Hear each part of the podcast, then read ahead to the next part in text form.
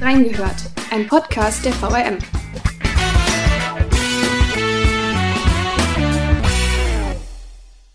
Die beliebteste Einkaufspassage Wiesbadens gilt heute als Schandfleck. Doch jetzt hat die City Passage einen neuen Investor, der ihr wieder Leben einhauchen will. Was auf dem Areal geplant ist und ob es dieses Mal endlich zur Verwirklichung der Pläne kommen wird. Wir haben reingehört. Hallo und herzlich willkommen zu Folge 2 unserer Stadtentwicklungstrilogie mit einer Folge zur City Passage. Mein Name ist Laura Haaf und ich spreche heute mit Lokalreporterin Michaela Luster. Hallo Micha. Hallo.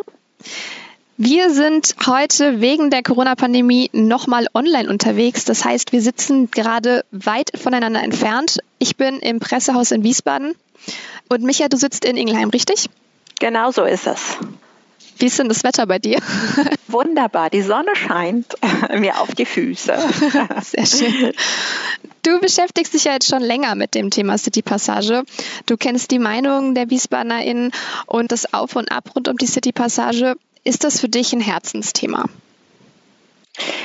Dazu muss ich sagen, dass ich keine gebürtige Wiesbadenerin bin. Ich bin 1991 nach Wiesbaden gekommen, also schon ziemlich lange. Und wenn ich mich recht erinnere, war da die City Passage schon so ein bisschen am Niedergehen. Aber ich merke, dass es für gebürtige Wiesbadener sehr, sehr wichtig ist. Nichtsdestotrotz bin ich auch froh, wenn dieser Schandfleck wirklich endlich weg ist. Die Pläne, die es jetzt gibt, hören sich ja vielversprechend an. 40 Jahre ist es ja her, dass die City Passage im Herzen der Innenstadt geöffnet wurde. Das war 1981. Es ist eine lange und bewegte Geschichte. Die Hochphase war in den 80ern, ein bisschen auch in den 90ern. Und äh, dann ist so eine Tiefphase gekommen, wo es langsam bergab ging. 2015 wurde äh, die City Passage dann geschlossen, beziehungsweise war noch geöffnet für die Postfiliale, die da drin war, richtig? Genau so ist es, ja. Da kann ich mich auch noch gut dran erinnern, ja. Der Grund war so ein bisschen, dass das Einkaufsverhalten sich verändert hat. Wir merken es ja alle an uns selbst. Wir kaufen viel mehr online und ähm, es war alles eher so ein bisschen alt, nicht mehr so modern. Dann gab es ein paar Rettungsaktionen, die alle nicht geklappt haben und schließlich wurde dann den PächterInnen gekündigt.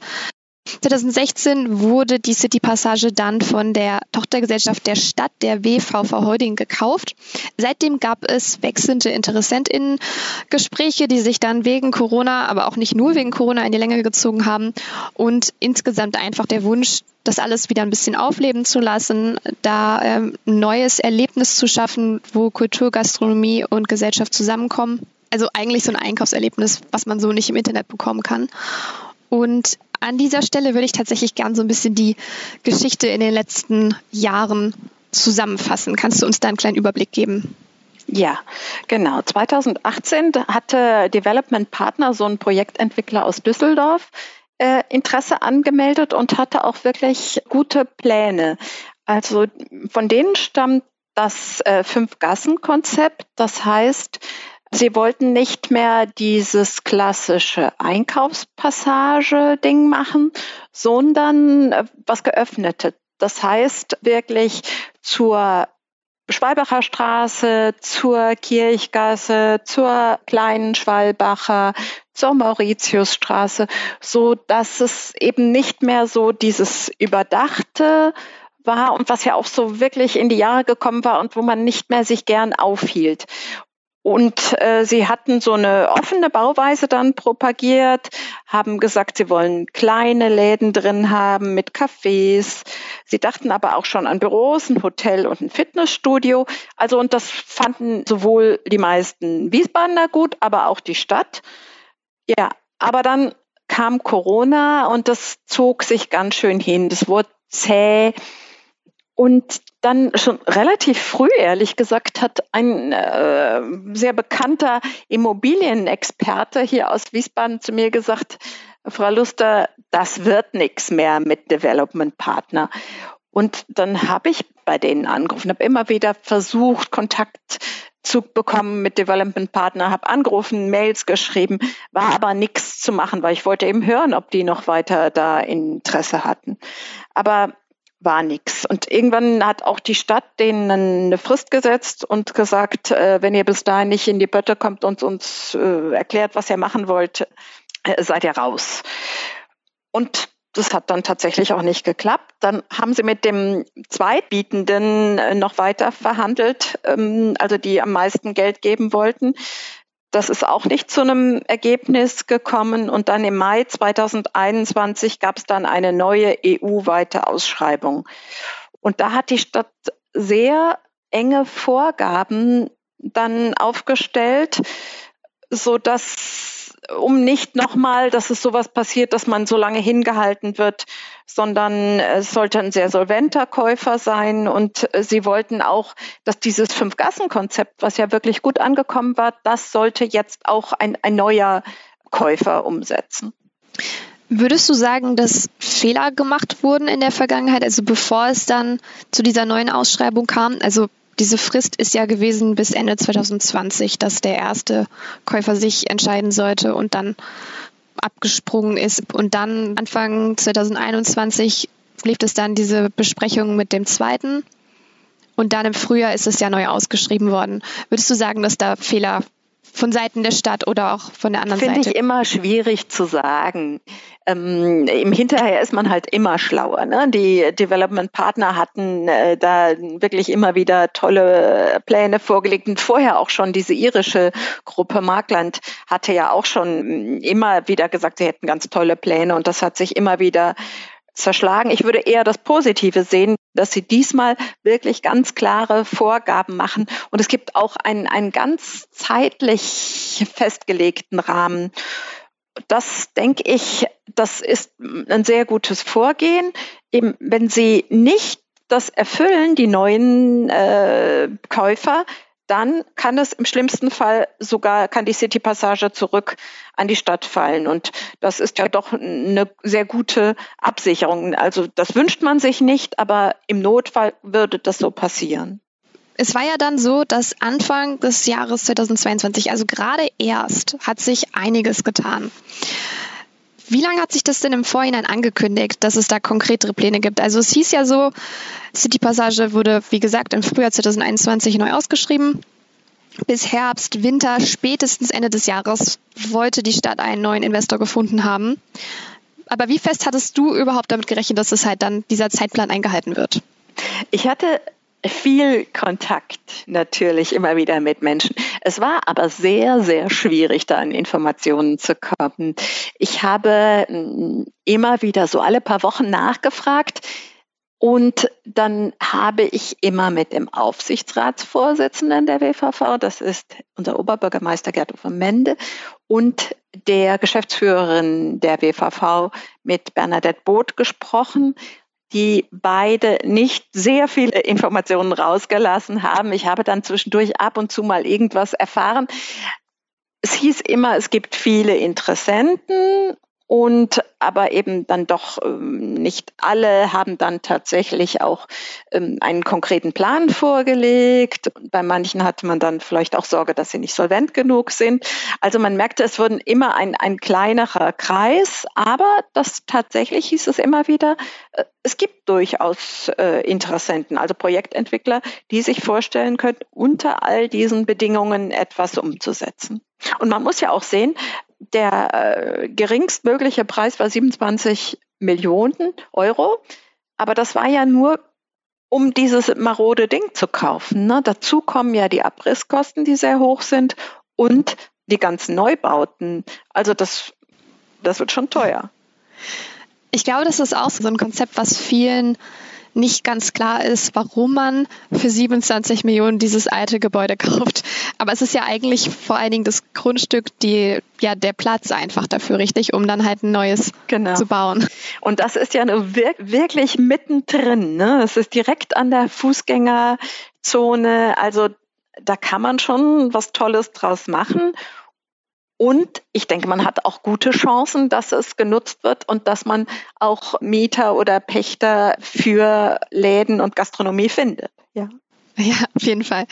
Also dieses neue Konzept ist vom Projektentwickler Art Invest aus Frankfurt, nennt sich Mauritiushöfe Und es ist schon sehr ähnlich wie das Fünf-Gassen-Konzept. Was genau, ja. sind denn da die Gemeinsamkeiten, was sind die Unterschiede? Mir fallen erstmal wirklich nur Gemeinsamkeiten an, denn Sie hatten ja auch ein relativ strenges Konzept, äh, strenge Vorgaben. Das heißt, diese Öffnung musste ja auf jeden Fall äh, verwirklicht werden, die Öffnung zu den anderen Gassen, dann, dass es eben kein überdachtes Einkaufszentrum wird und dann im Erdgeschoss, was immer genannt wird, belebende Wirkung. Das heißt, kleine Läden, Cafés, Restaurants sollen unten drin sein. In den oberen Geschossen, es werden bis zu fünf Geschosse, es gibt äh, an verschiedenen Stellen unterschiedlich viele Geschosse. In den oberen Geschossen sollen Büros sein, aber auch kleine Apartments und es soll wieder ein Fitnessstudio und sogar ein Hotel geben, was lange in der Diskussion war, weil es ja jetzt wegen der Pandemie nicht so ganz eindeutig ist, ob man überhaupt noch mal Hotels eröffnet, aber durchaus ist das jetzt wieder so angedacht. Es kommen immer wieder Fragen zu den Wohnungen, zu den Apartments und da wird immer wieder gesagt von der SEG, von Andreas Gundrum, dem Geschäftsführer, das sollte man sich jetzt nicht so vorstellen, dass das so Wohnungen sind äh, für die Großfamilie, sondern die Pläne sind noch nicht fix, aber wahrscheinlich werden das eher so Mikro-Apartments werden für ich stelle mir vor, eher junge Leute, die dann da wohnen wollen und da arbeiten. Das soll so ein bisschen alles in dem Quartier stattfinden. Angedacht ist auch noch eine kleine Garage, denn das City 1, das Parkhaus, ist ja geschlossen eine kleine Garage mit vielleicht 80 Stellplätzen. Dann soll es auch noch eine Fahrradgarage geben und einen schönen Quartiersplatz, um den man rumsitzen kann, wo es Musik gibt, kleine Konzerte und so. Also man hat sich das schon sehr hübsch ausgemalt. In dem Kommentar, den du zu deinem Artikel vom 25. Januar geschrieben hast, schreibst du, es ist vollbracht. Nach vielen Jahren Leerstand, mehreren abgesprungenen Investoren und zehn Bieterverfahren ist endlich ein Käufer für die City Passage gefunden. Was war das für dich für ein Gefühl, als dann tatsächlich diese Nachricht gekommen ist? Es ist jetzt ein Investor gefunden worden. Das ist ja dann auch neue Wendung im Prinzip für deine Berichterstattung. Ja, schon skeptisch. Also so, dass ich denke, naja, ich glaube es jetzt erstmal, wenn wirklich da angefangen wird abzureißen und neu zu bauen, weil das ja jetzt so oft hin und her ging und, und so oft kamen tolle Ankündigungen. Und da wollte ich mich jetzt auch nicht blenden lassen von zum Beispiel bei der Pressekonferenz wurde uns dann ein, ein hübsches animiertes Filmchen gezeigt. Mal schauen. Ich, ich hoffe es sehr, weil es wäre wirklich wichtig für, für die Wiesbadener Innenstadt. Was ja auch ganz groß geschrieben wird bei dem neuen Konzept, ist das Thema Nachhaltigkeit. Ähm, was ist denn in dieser Hinsicht geplant?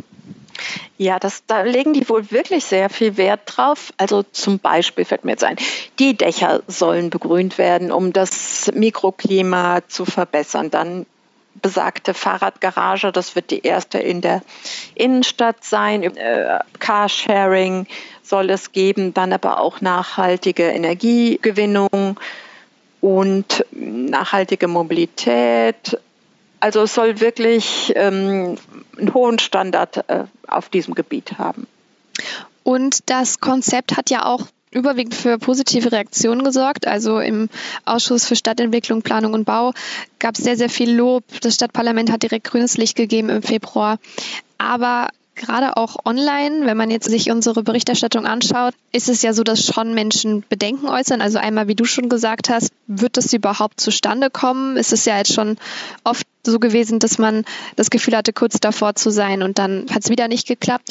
Aber eben auch die Frage nach, wo gibt es da Zufahrtswege, zum Beispiel für die Müllabfuhr, für Feuerwehr, Rettungswagen und auch, wie soll ein Ort der 24-7 ja eigentlich belebt sein soll und sehr attraktiv sein soll für Menschen, um sich zu treffen. Wie soll der denn attraktiv für AnwohnerInnen sein? Genau, da habe ich nämlich wirklich auch gestutzt. Aber ich glaube, dass man damit mehr äh, dem Vorwurf oder dem Bedenken vorbeugen will, dass das so eine, erstens wieder so eine Schmuddelecke wird oder so eine Ecke, die nicht unter sozialer Kontrolle ist. Und das soll es eben sein, dadurch, dass es da Gastronomie gibt, ein Hotel gibt. Deshalb soll da immer was loswerden. Und ich habe ja schon gesagt, das wird nicht der Ort sein, in dem die Familie wohnt. Deshalb äh, gehe ich jetzt mal davon aus, dass sich niemand daran stören wird. Das heißt ja jetzt nicht, dass da nachts Partys gefeiert werden. Nur es soll eben nicht eine völlig unkontrollierbare äh, Schmuddelecke werden. So habe ich es verstanden. Ja, das hoffe ich, dass das auch so sein wird. Weil kein zweiter Platz der deutschen Einheit gewünscht ist, richtig? Ganz genau, ja, da hast genau. du recht. Ja.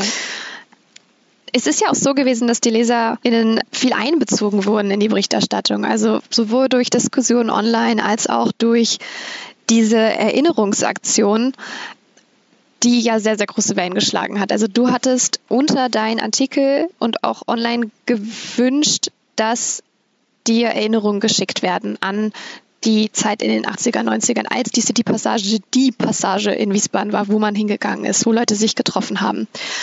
Wie kam das an und wie viele E-Mails hast du ungefähr bekommen? Das kam echt super an. Ich habe eben noch mal geguckt auf Facebook. Das waren ja wirklich mehrere hundert Kommentare. Das hat mir super Spaß gemacht. Die Leute haben dann untereinander noch diskutiert und wenn sie nicht mehr genau wussten, zum Beispiel wie dieser Kondomladen hieß, den hatte ich schon wieder völlig vergessen. Aber dann durch die Hinweise von den LeserInnen kamen mir dann auch wieder Gedanken. Zum Beispiel ist mir jetzt eingefallen, dass wir tatsächlich, mein Mann hat tatsächlich noch einen Pulli, den er damals vor, ja, dann auch 30 Jahren da, ich glaube, in diesem Boy-Laden, der jetzt auch immer wieder genannt wurde, Boy London, äh, gekauft wird. Der war echt cool, dieser Laden. Und das war ein Pullover, so ein Fließpulli. Und da war ein Reißverschluss drin und den konnte man bis über den Kopf zumachen. Also man konnte dann nichts mehr sehen und nicht mehr atmen, aber es sah irgendwie cool aus. Ja. ja, und die Leser haben zum Teil sogar Fotos noch geschickt, eben auch von Outfits, die sie äh, dort gekauft hatten, die sie noch hatten.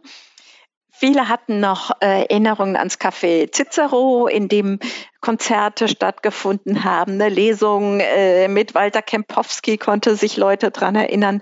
Dann meine Kollegin Niki Böhme konnte sich an die tollen Cocktails in der, in der Copacabana Bar erinnern, wo Ecki hieß der, glaube ich, der ähm, Pächter, der dann zum Teil Cocktails nach Gesicht gemischt hat aber auch Cocktails in, in ungewöhnlichen äh, Behältnissen, also zum Beispiel in einem riesen Porzellanschwan, in einem äh, Zylinderhut. Also es kamen wirklich coole Erinnerungen. Dann an die ganzen internationalen Restaurants, an, an das China-Restaurant, Spaghetti House. Das hat wirklich Spaß gemacht, woran sich die, äh, die ganzen LeserInnen äh, erinnern konnten, ja. Hattest du damit gerechnet, dass das so eine Flut an, an Kommentaren so viel glaube ich würde? nicht, aber ich denke, das hat dann natürlich auch Spaß gemacht, dann die Seite dazu, also dann nochmal eine ganze Seite mit Erinnerungen zu machen, und die wurde auch wieder gerne gelesen, hatte ich das Gefühl. Ich habe dann über unser Archiv, die haben über das Stadtarchiv wiederum ganz tolle Bilder, noch alte Bilder wieder aufgetan, so dass es wirklich, denke ich, eine runde Sache war und nochmal zu neuen Erinnerungen angeregt hat. Ich fand es tatsächlich ganz spannend, weil ich ja natürlich in den 80ern noch nicht mal gelebt habe. Ich wollte gerade sagen, wie alt bist du, Laura? 26. Ja, okay. ja. Meine Erinnerungen an die City-Passage sind so, wir sind in die Stadt gefahren, wir haben in dem Parkhaus geparkt und wir sind von dort aus dann durch die City-Passage in die Stadt gelaufen. Das ist so. Und das waren, es war immer sehr leer. Es war meistens viel schon geschlossen so dass ich tatsächlich auch überrascht gewesen bin, dass das erst sechs Jahre her ist, beziehungsweise sechs, sieben Jahre her ist, dass es wirklich geschlossen war, weil in meinem Kopf ist es seitdem ich lebe geschlossen. Und das stimmt ja nicht. Also, aber das war halt einfach das Empfinden, was man dann hat. Es ist immer irgendwie leer, es ist immer viel zu, es ist dunkel irgendwie und fand es total spannend, das zu lesen und halt irgendwie so eine komplett andere Welt. Also auch so Sachen wie, also dieses Café klingt total spannend, finde ich. Ich finde auch diesen Laden, also da hat ja, ja. auch der äh, Sascha Kircher hat da ähm, noch Erinnerungen, was er da gekauft hat, dass er seine Doc Martens da gekauft hat und genau. so weiter, seine ersten ja. Doc Martens. Ähm, der war wirklich auch, cool, der Laden. Ich glaube, der wäre auch noch heute cool, wirklich. Ja, ja. glaube ich auch. Also ich hätte, ich hatte direkt Lust, ich hatte auf die Cocktailbar Lust, ich hatte Lust, in den Laden zum Shoppen zu gehen und ich hatte Lust auf das Café okay. Den Kondomladen finde ich ein bisschen suspekt, muss ich sagen, vor allem wegen der, wegen der Lollis für die Kinder. Ja, das fand ich ja. interessant. Ähm, und ich kann mir auch nicht vorstellen, wie man einen ganzen Laden nur für Kondome machen kann, aber wäre sicher auch lustig gewesen, das mal zu sehen. Genau. Also es klingt also ganz faszinierend. Ich erinnern an das äh, Café Cicero. Das, das, also wie gesagt, das war ein toller Treffpunkt. Das war wirklich, man hat sich da wohlgefühlt. Ungewöhnlich fand ich aber auch schon damals, dass es halt keine Fenster gab. Ne? Das ist halt, kann man sich nicht vorstellen mehr. Ne? Und ich erinnere mich daran, dass, okay. ja, dass die letzten Jahre, dass man es wirklich nur noch als Durchgang benutzt hat und dann hat es eben viel nach nach verschiedenen Gerüchen, so von den Schnellimbissen äh, gerochen. Das war wirklich nicht mehr so attraktiv. Dann irgendwann ging ja auch die Rolltreppe nicht mehr. Das war viel zusehends und es gab immer mehr Leerstände. Und wenn es viele Leerstände gibt, oder erst gab es Billigläden und dann Leerstände, das war halt nicht so attraktiv da mehr. Und an der Post, klar, zur Post musste man und dort hat man dann lange angestanden. Ja. Aber die Erinnerungen der WiesbadenerInnen aus den 80er, Anfang 90er, die waren ja echt toll, wenn sie da, wie du sagst, mit den Eltern hin sind und dass es da alles gab. Und das war wirklich beliebt. Ich habe ja auch dann nochmal nachgelesen, wie wir darüber berichtet haben in der Zeitung. Und wir haben das total gefeiert, so wie wir heute eben jetzt die, die Ideen, das Konzept für die Mauritiushöfe feiern. Also das war wirklich innovativ und wurde ja auch die ersten äh, Jahre sehr gut angenommen, weil man eben sagte, ich kann im Parkhaus parken und kann dann trockenen Fußes dahin. Es ist immer schön warm und man muss gar nicht weit gehen, sondern man hat alle Läden da zusammen. Da gab es ja auch dann einen Bäcker und ähm, es gab ja nicht nur Mode, sondern auch dann äh, diesen wirklich der, der Obststand war Kult. Also es gab ja wirklich ein, 50 Läden, ein, ein breites Sortiment so, so dass man da wirklich bummeln konnte. Ich denke, das war schon wirklich im Niedergang begriffen, als ich nach, nach Wiesbaden kam. So habe ich es zumindest nicht mehr empfunden. Also eine sehr kurze Blütezeit, aber die dafür sehr, sehr hoch auf jeden Fall. Ja, ja in der genau. Zeitung, weil du es gerade erwähnt hast, da standen so Sachen wie City Passage lockt zum Kaufen, Schauen und Verweilen. Genau. City Passage macht Wiesbaden noch attraktiver. Da ist ja auch, wenn man das jetzt hört im Vergleich zu den Stimmen von heute, also es ist ein Schandfleck. Die Leute gehen dran vorbei und es ist eher so ein negatives Gefühl, was damit verbunden wird. Absolut. Und ja bin sehr gespannt, ob sich das ändern wird, wirklich. Also ob das alles jetzt klappt und 2027 ist ja ist schon noch lang ne? geplant. Ja. Es ist schon ja. noch ein paar Jahre hin, aber es ist auch trotzdem nicht mehr so extrem weit. Also ja, bin sehr, sehr gespannt, wie das dann ist. Es gab Anfang März ja dann auch einen Bewegtbildrundgang. Also Sascha Kopp, unser Bildreporter, ist durch die City Passage gegangen und hat sich das alles nochmal angeschaut, wie es da aussieht. Wie warst du denn daran beteiligt? Leider zu wenig. Ich habe nachher gedacht, wieso bin ich da eigentlich nicht mitgegangen? Ja, wirklich zu wenig. Ich habe mich dann gefreut über die Bilder.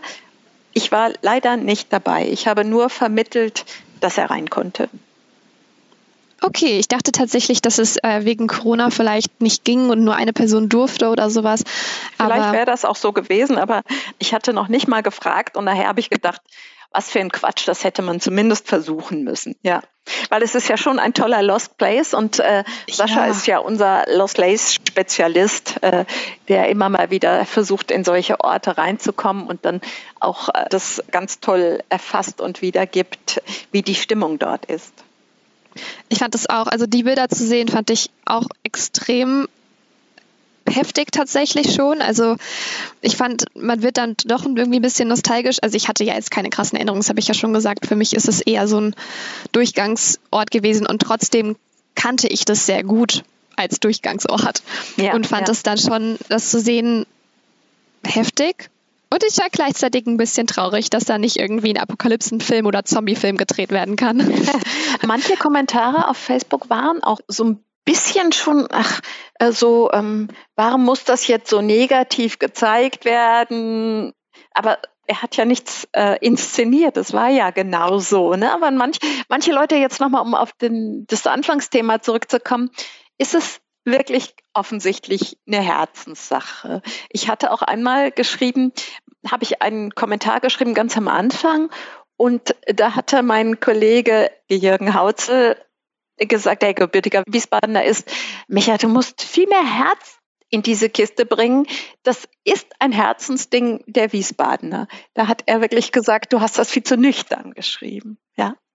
Da du nicht dabei gewesen bist, ähm, habe ich Sascha Kopp kurzerhand gefragt, ob er uns ähm, auch etwas beisteuert und wie es gewesen ist für ihn, hören wir uns jetzt kurz an. Warum sollte man da noch mal reingehen in ein Gebäude, das jetzt verfällt, der Innenbereich, der zerstört ist? Es ist einfach aus historischer oder journalistischer oder sogar aus Chronistenpflicht ähm, ein großes Highlight gewesen für mich, da noch mal reinzukommen, zu spüren, wie da drin äh, Kunst gearbeitet hat aber auch Vandalismus und man konnte natürlich auch erkennen, wie es früher mal war. Fotografisch hat es sich auf jeden Fall gelohnt, da reinzugehen und nochmal das Verfallene so zu fotografieren, dass es fast schon wieder Kunst ist. Ja, es war auch ein wenig spooky, es war leicht gespenstig, es war kein Licht vorhanden. Wir hatten nur unsere Handtaschenlampen dabei, Stativ und die Kamera. Und trotzdem hat es unglaublich viel Spaß gemacht, da nochmal durchzugehen, Türen aufzuschließen, natürlich auch Vandalismus zu erkennen, aber es hat sich gelohnt, optisch und vom Gefühl her sowieso. Als nächstes würde ich zu unserer Rubrik Nachgehört kommen mit einem etwas ernsteren Thema. Nachgehört.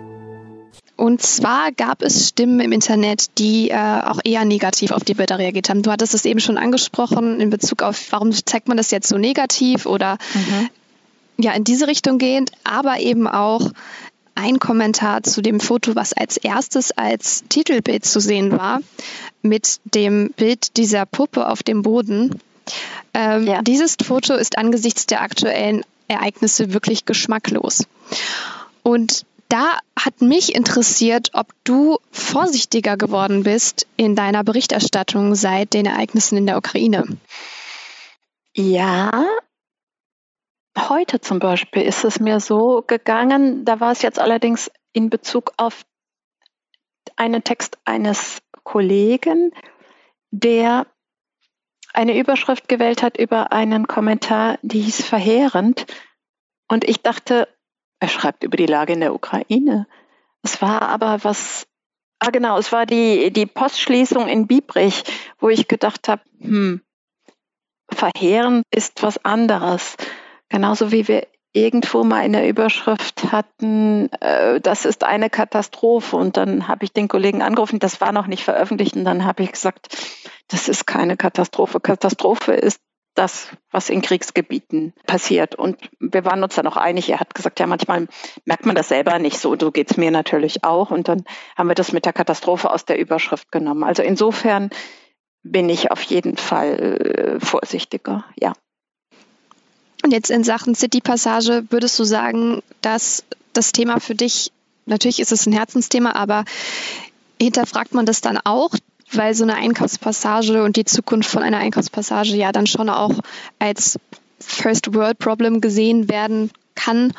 Oder gab es vielleicht auch negative Stimmen von außen, die dann sagen, wie kann man über sowas schreiben? Natürlich ist es die Aufgabe von äh, uns Journalisten, dass wir auch solche Themen behandeln und wir sind eine lokale Zeitung und so weiter, aber gab es da Reaktionen? Weil ich war sehr überrascht, also das unter diesem Foto zu sehen, weil es ja ein ganz anderes Thema ist.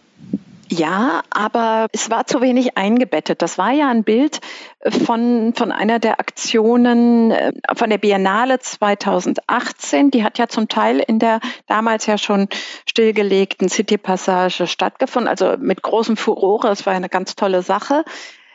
Die Bilder hatten keine Bildtexte und das war, denke ich, ein Fehler von uns und eben das ist das, Einstiegsbild äh, auf Facebook war. Das war unglücklich von uns gewählt. Das haben wir ja dann auch zurückgenommen. Da sind wir sehr dankbar über Tipps äh, von LeserInnen.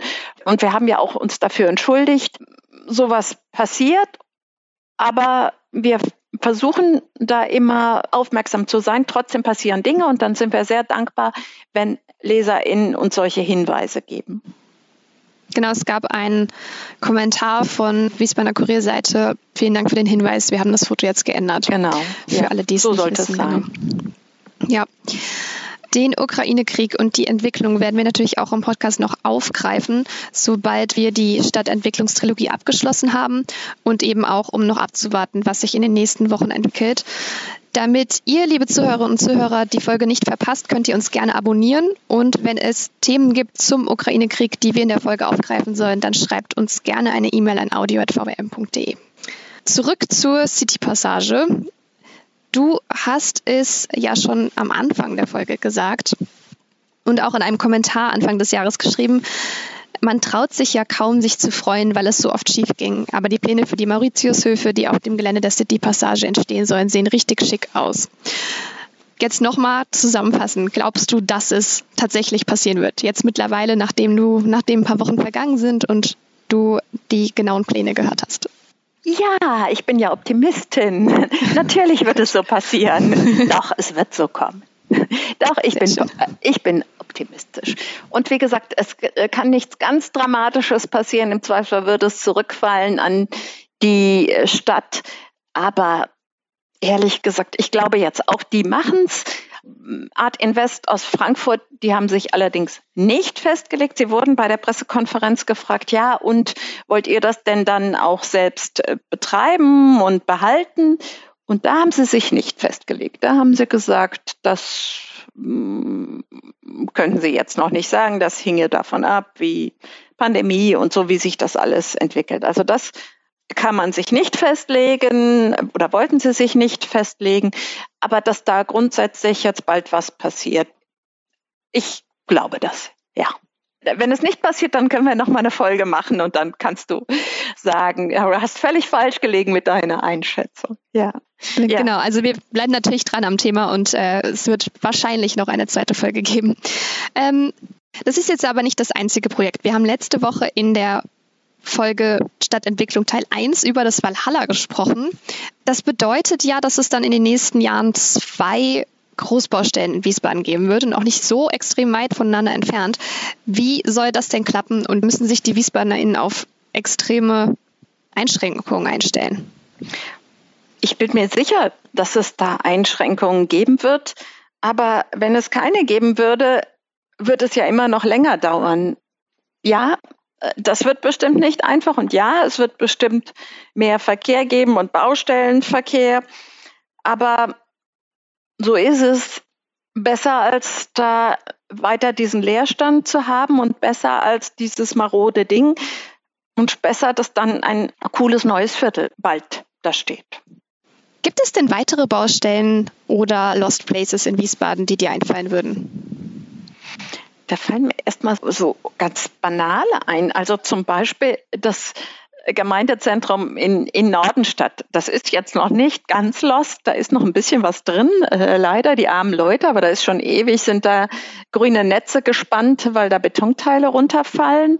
Also da muss unbedingt was passieren. Dann fallen mehr Sporthallen ein, die unbedingt renoviert werden müssen. Und dann äh, ein Schandfleck, die Klinik am Bingert, die ist ja mittlerweile abgerissen. Da wird ja jetzt neu ein Quartier ähm, gebaut. Und ich konnte vor ein paar Monaten tatsächlich einen tollen Lost Place besuchen, nämlich das Eishaus im Goldsteintal. Der neue Besitzer hatte dafür Pläne, ein Seniorenerlebniszentrum dort zu bauen. Aber die Stadt sieht keine Möglichkeiten, das dort äh, zu verwirklichen, weil es äh, zu viele vom Bauungsplan, aber auch aus Umweltschutzgründen äh, gibt es keine Möglichkeit, das dort zu realisieren. Die Idee war erstmal ja interessant, dass da Senioren mit weniger Geld sich da treffen könnten, kostenlos. Aber ähm, vielleicht fällt Herrn äh, Müller von Faraday eine andere tolle Idee ein für dieses Gelände. Würdest du sagen, ähm, dass die Mauritiushöfe auch dieses Problem von keine Treffpunkte für die Jugend ein bisschen auflockern würde. Also da war ja auch das Parkhaus tatsächlich im Gespräch zwischenzeitlich, ob ja. man das nutzen könnte. Das, das ist fand nicht ich eine möglich. tolle Idee. ist es eine sehr tolle Idee gewesen, ja. Das Aber ist es auch ist ja ein Lost Place. Das City One. Das stimmt. Ja, genau. Wobei wird es nicht auch dann abgerissen? Doch, ja, ja. Und da hieß es halt, ob, ob man bis dahin das nutzen könnte. Aber da hat mir der Herr Gundrum von der SWG gesagt und die WVV haben mir gesagt, es ist ja geschlossen worden wegen unter anderem Brandschutzmängeln. Und äh, in etwas, das abgerissen werden soll, steckt man ja jetzt nicht nochmal, was weiß ich, mehrere hunderttausend Euro, um es zu sichern, damit Jugendliche darin feiern können. Ich fand das sehr schade, weil ich das so eine tolle Idee fand, aber ich habe nicht mehr die Hoffnung, dass sie realisiert wird. Außerdem, das müsste ja jetzt auch Art Invest dann entscheiden, ob sie das wollen und das ist ja eher unwahrscheinlich. Aber man bräuchte dringend neue Orte. Dass die jetzt in den Mauritiushöfen sein werden für junge Leute, sehe ich jetzt noch nicht, muss ich sagen. Weil die suchen ja vor allen Dingen einen Ort, auch wo sie sich ohne Konsumzwang treffen können. Und das glaube ich jetzt noch nicht, dass das dahin kommt, weil das muss ja auch das Geld wieder einspielen, was sie da rein investieren werden. Ja, dann ist es vielleicht eher ein Ort für StudentInnen, für Startups. Ja. Plan ist ja, dass man da wirklich äh, leben, arbeiten, äh, Afterwork, also feiern und so alles da in so einem kleinen Quartier machen kann. Also man stellt sich vor, dass die Leute, die da wohnen, in den Mikroapartments dann auch in das Fitnessstudio gehen zum Trainieren und oder auch, dass die Hotelgäste dahin gehen, äh, dass man da eben in der Parkgarage sein Auto abstellt oder sein Fahrrad und äh, unten im Café vielleicht mobil arbeitet. So, so ist der Plan. Wie würdest du denn sagen, geht es in den nächsten Wochen, Monaten, Jahren weiter mit der Berichterstattung? Ja, äh, es bringt mich auf die Idee, dass ich mal wieder nachfragen könnte, wie denn der Stand ist. Ne? Die, Stadtverordnetenversammlung hat ja beschlossen, dass es äh, so über die Bühne geht. Und jetzt gibt es ja einen sehr engen Zeitraum, wann die, die Bau, den Bauantrag stellen und so. Ähm, da kann man immer mal wieder nachhören, und ist es jetzt genauso gelaufen? Haben Sie die Vorgaben erfüllt? Weil sonst eben auch Vertragsstrafen zum Einsatz kommen. Also da hat sich die Stadt schon, soweit ich das beurteilen kann, gut abgesichert. Ab wann dann konkret äh, abgerissen wird, ich glaube nicht, dass es da schon einen äh, konkreten Zeitpunkt gibt. Aber wie gesagt, das, das, äh, das ist schon sehr stark geregelt, wann das alles passieren soll und auch wirklich, die Pläne wurden sehr genau schon abgestimmt, was die zu tun haben. Und diesmal hat man es auch so gemacht, bevor die den Zuschlag bekommen haben, wurde schon viel mit Rechtsamt und Bauamt und, und Stadtentwicklung immer wieder besprochen, was da möglich ist. Und Art Invest musste auch seine Pläne mehrfach anpassen. Vielleicht sehen wir dann auch noch mal ein Bewegtbild zum Abriss ich und, denke auch, ähm, das wird die LeserInnen interessieren. Ja. Auf jeden Fall, auf jeden ja. Fall. Mich auch und dich auch, ha? uns beide auch. Ja, auf jeden ja. Fall. Dann tatsächlich noch eine Interessensfrage zum Abschluss. In den Texten ist immer wieder vom Filetstück die Rede. Und ich habe mich, also was damit gemeint ist, können wir uns alle denken, aber ich habe mich gefragt, wie dieser Begriff entstanden ist. Ob der tatsächlich vom Wiesbadener Kurier auskommt oder ob der von der Stadt kommt. Wie ist die Geschichte hinter dem Begriff? Lustige Frage. Ehrlich gesagt, ich weiß es nicht so genau. Ich war ja auch nicht die Erste, die über die City-Passage berichtet hat.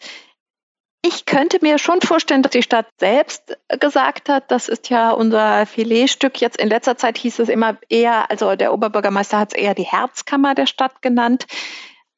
Aber ich finde, es umschreibt es doch ganz gut, weil es ja wirklich so mittendrin ist und schon auch etwas Besonderes ist mit einer ganz besonderen Bedeutung für die Landeshauptstadt. Das auf jeden Fall. Dann vielen, vielen Dank, Micha, für diesen Einblick und auch vielen Dank an euch, liebe Zuhörerinnen und Zuhörer. Alle Artikel, die wir im Podcast erwähnt haben, findet ihr natürlich wie immer zum Nachlesen in unseren Show Notes. Erreichen könnt ihr uns per E-Mail an audio.vm.de oder unter den Posts zur jeweiligen Folge bei Facebook, Twitter und Instagram. Wenn euch die Folge gefallen hat, dann empfehlt uns gerne weiter. Und noch viel wichtiger, bleibt dran. In den kommenden Wochen erwartet euch nämlich, wie versprochen, Teil 3 unserer Stadtentwicklungstrilogie. Außerdem eine Sonderfolge zum Thema Ukraine-Krieg und in Sachen SW und ABO bleiben wir natürlich auch am Ball. Dranbleiben lohnt sich also. Bis nächste Woche. Tschüss.